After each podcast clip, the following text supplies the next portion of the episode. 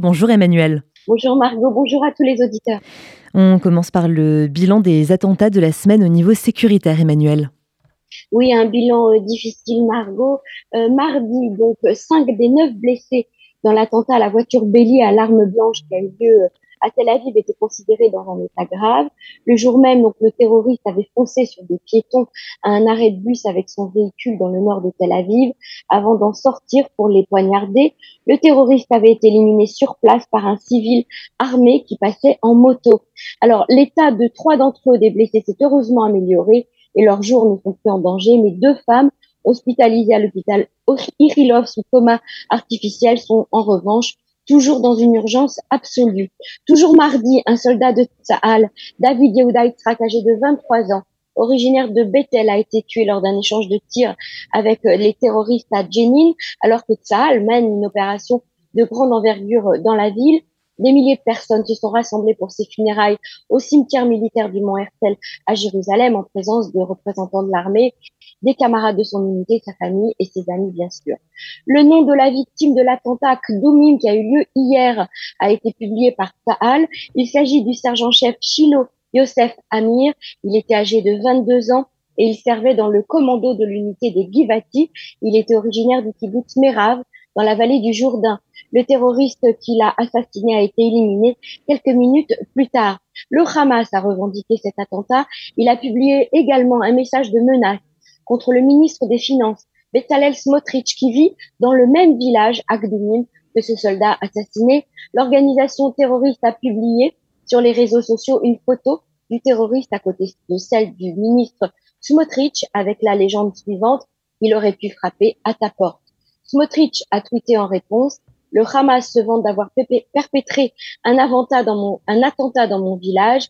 J'ai un message très clair pour lui. Il n'y a aucune différence entre un juif assassiné à Gdoumim, à Tel Aviv ou dans les localités près de Gaza. Vous ne me faites pas peur. Je continuerai à œuvrer de toutes mes forces avec le gouvernement pour permettre à Tal de vous exterminer. Euh, par ailleurs, il y a des tensions à la frontière libanaise après un tir de missile sur Israël. Un missile guidé anti-char a été lancé du Liban vers Israël hier matin. Il a explosé en territoire israélien près du village de Gaillard dans le nord du pays. C'est une, annonce de l'armée. En riposte, Tzal a annoncé avoir frappé la zone à partir de laquelle le tir a été effectué, ajoutant que les auteurs du tir n'avaient pas été identifiés et ajoutant qu'il n'y avait pas d'instruction spéciale pour les citoyens du nord d'Israël. Une chercheuse universitaire serait détenue par le Hezbollah, Emmanuel. Oui, le bureau du Premier ministre a confirmé qu'Elisabeth Zourkov, une citoyenne israélienne et russe, a disparu depuis plusieurs mois en Irak. Elle serait détenue par la milice chiite en tant qu'otage du Hezbollah. Israël travaille en coopération avec Washington pour obtenir sa libération. Elle serait toujours en vie. Israël a souligné qu'il considérait l'Irak comme responsable de son sort et de son état de santé. Selon l'annonce du ministère, elle serait une universitaire qui serait rendue en Irak avec son passeport russe de sa propre initiative au profit de sa thèse de doctorat et de ses recherches qu'elle était en train de faire pour le compte de l'université de Princeton aux États-Unis. Autre sujet, Israël qui s'inquiète pour les communautés euh, juives de France, Emmanuel. Enfin, autre sujet, sujet lié. C'est suite aux événements violents qui se sont produits en France ces derniers jours. Le ministre de l'Alia de l'intégration, Ophir Sofer, qui s'est rendu d'ailleurs euh, dernièrement en France, a tenu une réunion d'urgence au sein de son ministère à Jérusalem. Il a invité des responsables de communautés françaises en Israël, ainsi que des chefs de communautés et d'organisations juives de France.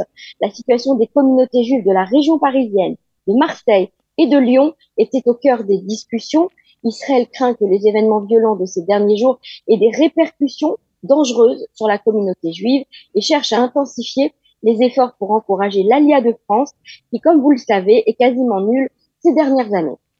Et enfin, Emmanuel, Carrefour euh, cède aux menaces du BDS. L'arrivée de Carrefour en Israël a suscité beaucoup d'enthousiasme. On a eu l'occasion euh, d'en parler déjà sur les ondes d'RCJ. Les consommateurs euh, israéliens sont contents car les prix sont vraiment compétitifs. Néanmoins, la déception est de mise depuis qu'une information a été révélée par Arutz Sheva que, comme quoi la grande chaîne française agroalimentaire n'ouvrira néanmoins aucun magasin en Judée-Samarie. Ses actionnaires, des syndicats professionnels, des organisations pro-palestiniennes et le BDS ont exercé des pressions sur les cadres de la chaîne afin que Carrefour n'ouvre pas dans les territoires israéliens. C'est d'ailleurs ce qu'a déclaré l'un des responsables de Carrefour. Carrefour ne sera pas présent dans les territoires de Judée-Samarie et s'engage à ne pas être complice d'une infraction au droit international, bien sûr, je cite. Attendons de voir la réaction des consommateurs israéliens à cette nouvelle.